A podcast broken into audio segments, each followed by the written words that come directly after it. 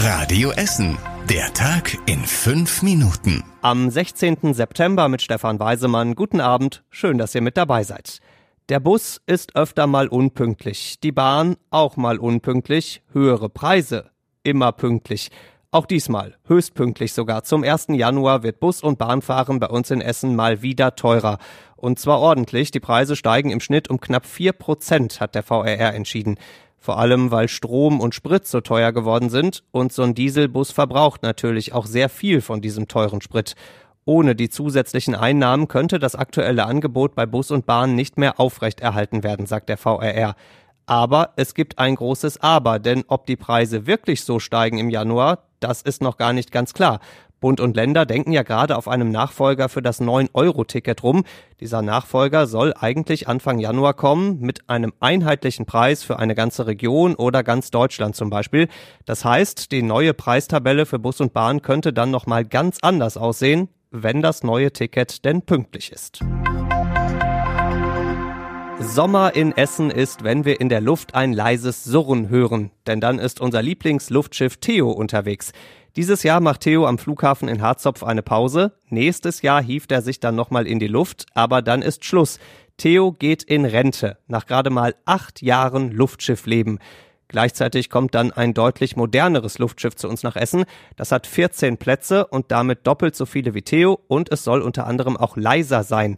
Das ist aber nicht das Ende für Theo. Er soll in Zukunft Werbung für die neue Luftschiffhalle machen, die da gerade am Flughafen gebaut wird. Die soll Mitte nächsten Jahres fertig sein. Da sollen dann Veranstaltungen stattfinden und in die Halle passen das neue Luftschiff und natürlich auch Theo rein. Sein Alterswohnsitz ist also gesichert. Sie ist eine der schönsten Eislaufbahnen in Deutschland. Die Bahn an der Kokerei Zollverein bringt die Herzen der Eislauffans jedes Jahr zum Schmelzen. Dieses Jahr allerdings nicht. Klar, so eine Eisbahn kostet sehr viel Strom und deswegen sagt die Stiftung Zollverein, wir wollen in der Energiekrise ein deutliches Zeichen setzen. Die Eisbahn fällt aus. Das heißt aber nicht, dass man sich nicht auch in diesem Jahr auf Zollverein ganz gepflegt auf die Nase legen kann, denn aus der Eislaufbahn wird eine Rollschuhbahn. Die wird in Halle 5 aufgebaut. Das war früher mal die zentrale Werkstatt der Zeche Zollverein. Und da kann man mit Rollschuhen und auch mit Inline-Skates fahren. Dazu gibt's abends Workshops und Rollschuh-Diskos. Los geht's eine Woche vor Weihnachten, dann hat die Bahn für drei Wochen geöffnet. Und weil das in einer wirklich coolen Industriehalle ist, dürfte es schon bald eine der schönsten Rollschuhbahnen in ganz Deutschland sein.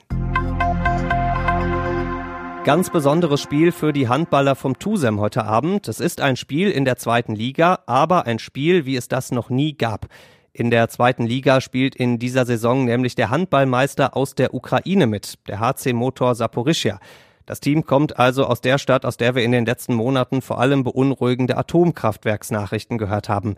Heute Abend spielt der Tusem gegen die Ukrainer und es soll ein tolles Spiel werden, sagt Tusem-Trainer Michael Hegemann. Ich hoffe einfach, dass ja wir alle halt einfach ein Handballfest feiern irgendwo, was einfach ein positives Zeichen nach außen in der Zusammengehörigkeit geben soll und ja, wo die Leute nachher einfach sagen, ja, wir haben heute einfach eine tolle Unterhaltung gesehen. Bei dem Spiel am Hallo in Stoppenberg geht es heute Abend nicht um Punkte für die Tabelle, dafür aber ganz sicher um Punkte für das Karma-Konto. Maske muss mit, heißt es ab dem Herbst wieder in Deutschland, zumindest wenn man ins Krankenhaus oder zum Arzt geht. So steht's in den neuen Corona-Regeln, die der Bundesrat heute beschlossen hat. Neben dieser deutschlandweiten Regel können die einzelnen Bundesländer auch eigene Regeln machen, unter anderem eine Maskenpflicht in Bus und Bahn oder eine für Schüler ab der fünften Klasse. Wie streng die Regeln werden, hängt davon ab, wie schlimm uns Corona ab dem Herbst trifft. Und zum Schluss der Blick aufs Wetter. Das Wochenende wird sehr usselig. Es gibt morgen immer wieder Regen, viel Wind und gerade mal noch 13 Grad. Am Sonntag sieht's auch nicht besser aus. Regen mit Wind und 14 Grad. Die nächsten Nachrichten bei uns aus Essen gibt's bei Radio Essen wieder morgen früh ab halb acht. Wir wünschen euch einen schönen Abend und dann ein schönes Wochenende. Das war der Tag in fünf Minuten. Diesen und alle weiteren Radio Essen Podcasts findet ihr auf radioessen.de und überall da, wo es Podcasts gibt.